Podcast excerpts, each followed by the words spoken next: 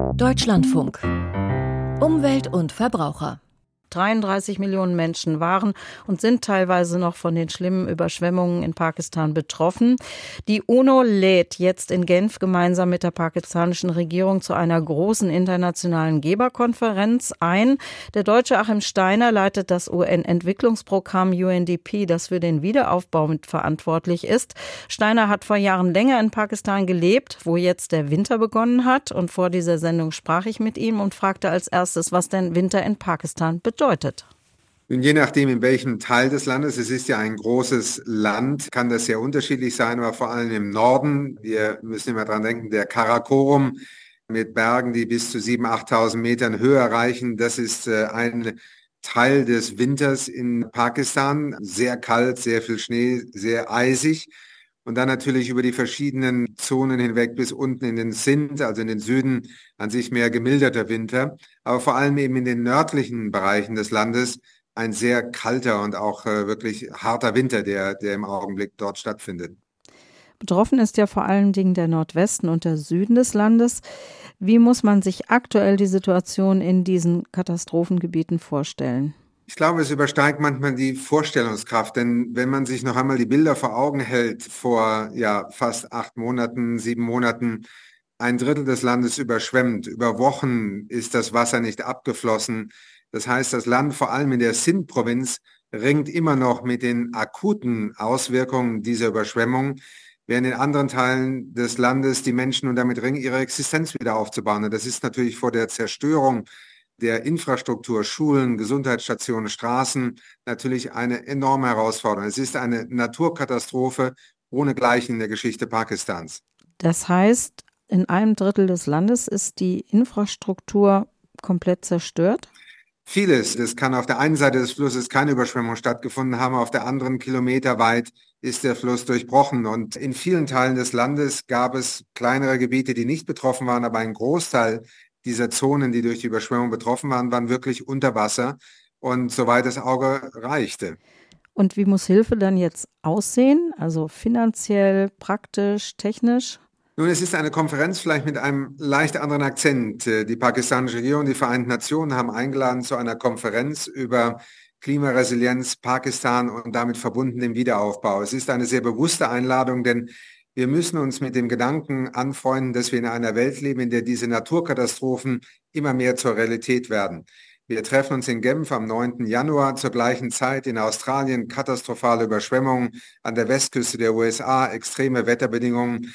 Das sind Phänomene, die zunehmend die Realität, die neue Normalität bestimmen. Und wir können nicht bei jeder dieser Katastrophen nur mit einer Art Notfallreaktion arbeiten. Hier steht im Vordergrund der Wiederaufbau Pakistans die Anpassung an neue Realitäten und vor allem auch schnell nicht nur Pakistans eigene Bemühungen und Ressourcen zu mobilisieren, sondern eben auch die internationale Gemeinschaft. Denn das, was dort geschehen ist, übersteigt in jeder Hinsicht die Möglichkeiten, die ein Land wie Pakistan hat, sich hier selber wieder aus dieser Katastrophe zu, zu erholen.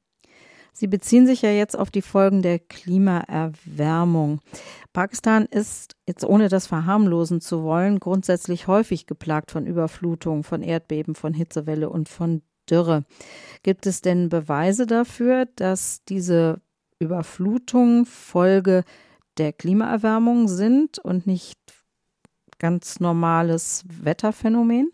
Das ist vor dem Hintergrund dessen, was in Pakistan geschehen ist, glaube ich, gar nicht mehr die große Frage. Es passt in jedes Szenario, es passt zu den Modellen, die uns die Klimawissenschaft seit Jahrzehnten versucht immer wieder zu vermitteln, dass nämlich die extremen Wetterereignisse, die wir mit dem Klimawandel assoziieren, immer öfter erleben werden. Was in Pakistan geschehen ist, ist fast ohne Präzedenz. Und deswegen, glaube ich, ordnet es sich ein in ein Phänomen oder in eine Reihe von Phänomenen, die wir weltweit beobachten. Und wir sind durch viele der Analysen im Grunde davon überzeugt, dass das ein Teil des sich verändernden Klimawandels ist.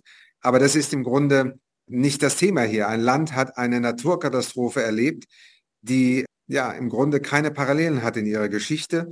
Und unsere Aufgabe ist die internationale Gemeinschaft dazu zu bewegen, zu verstehen, dass dieses einen Handlungsbedarf schafft, der von uns allen ernst genommen werden muss. Wenn wir uns den Pro-Kopf-Ausstoß von CO2 pro Jahr anschauen, Pakistan im Mittel eine Tonne CO2 pro Kopf und Jahr. In Deutschland sind wir schon bei acht Tonnen, wie China übrigens und Kanada, Saudi-Arabien, Australien. Da beträgt der pro Kopf CO2-Ausstoß im Jahr fast 16 Tonnen. Wird es also Zeit, dass die Verursacher dieser menschengemachten Klimaerwärmung Pakistan zum Beispiel nicht nur jetzt helfen, sondern auch grundsätzlich Schadensersatz leisten? Nun, das verhandeln wir ja im Rahmen der Klimakonvention, also dieses sogenannte Loss and Damage, also Verlust- und Beschädigungsformen, das ja gerade auf der letzten Klimakonferenz einen Schritt vorangemacht hat, wird noch weiter verhandelt werden. Ich glaube, im Kontext Pakistans haben wir eine einmalige Katastrophe, die es erfordert, dass wir jetzt solidarisch dieses Land dabei zu unterstützen, sich von dieser Katastrophe zu erholen. Und zwar mit klimaangepassten Maßnahmen, mit einem Wiederaufbau, der auch die Realität einer vielleicht nur fünf oder zehn Jahre in der Zukunft liegenden nächsten Flutkatastrophe voraussieht. Okay, was heißt das praktisch? Ja, nehmen wir mal, Pakistan ist ein Land mit vielen Gletschern. Eine der neuen Phänomene, die wir im Himalaya, aber auch in anderen Teilen der Welt, in den Bergregionen erleben, ist, dass diese Gletscher schmelzen und sich dann in sogenannten Glacial Lakes, also Gletscherseen auffangen. Was inzwischen zunehmend geschieht, ist, dass diese Seen auf einmal wie ein Staudamm brechen und eine enorme Flutwelle schaffen. Wir hatten in den vergangenen Jahren bereits äh, in den äh, Bergregionen Pakistans einige Modellprojekte initiiert, um Dörfer und Siedlungen zu schützen vor diesen extremen Flutwellen, die dann den, letztlich die Täler hinunterschießen, kann man wirklich sagen.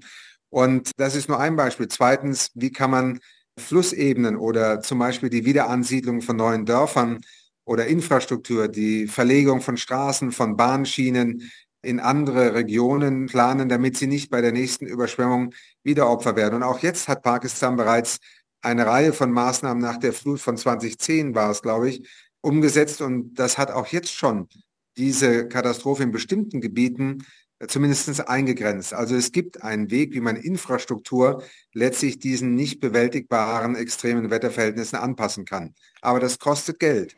Geht es denn dann jetzt auf der Konferenz an erster Stelle um Geld oder geht es um ein Umdenken bei den Projekten? Oder geht es um beides? Es geht um beides. Pakistan steht vor einer enormen Herausforderung aus Covid, aus der Corona-Krise herauskommen, staatliche Mittel schon verausgabt, Verschuldungsproblematik, nun eine Naturkatastrophe ohne Gleichen. Die Schätzungen, die wir zusammen mit der Weltbank, der Europäischen Union, der Asiatischen Entwicklungsbank entwickelt haben, schätzen durch diesen Bericht mit UNDP die Wiederaufbaukosten für die nächsten drei bis fünf Jahre auf circa 16 Milliarden Dollar. Pakistan hat sich schon jetzt dazu bekannt, diese Summe zu 50 Prozent selber zu mobilisieren, öffentliche Mittel, Privatmittel und bittet die internationale Gemeinschaft, die anderen acht Milliarden mitzufinanzieren, weil sie sonst nicht in der Lage sind zu handeln. Gleichzeitig ist aber die Konferenz bewusst auch ein Versuch, das Augenmerk von dieser sogenannten Nothilfe und humanitären Hilfe viel stärker auf einen Entwicklungsansatz äh, zu orientieren. Denn wir müssen in eine andere Infrastruktur investieren. Wir müssen einem Land schnellstmöglich ermöglichen, dass Menschen wieder ihren eigenen Lebensunterhalt verdienen können und nicht in Binnenflüchtlingscamps sitzen und sozusagen von Essensrationen abhängig sind. Das heißt, Kleinstgewerbe wieder aufbauen, Landwirtschaft wieder in Gang bringen. Und manche werden sagen, ja, aber das ist viel Geld. Wir haben ja selber sehr viele Probleme. Erinnern wir uns noch einmal an die Katastrophe im Ahrtal. Deutschland hat damals aus öffentlichen Mitteln, aus Versicherungsmitteln und bei dem Wiederaufbau fast 33 Milliarden Euro für diese eine Katastrophe mobilisieren müssen und investieren müssen. Pakistan zu einem Drittel überschwemmt, bittet die internationale Gemeinschaft, sich mit 8 Milliarden zumindest in den nächsten zwei Jahren an diesem Wiederaufbau zu beteiligen. Ich glaube, das ist etwas, was wir nicht nur uns leisten können, sondern auch in jeder Hinsicht uns, glaube ich, mit sehr viel Hoffnung hier auch engagieren können.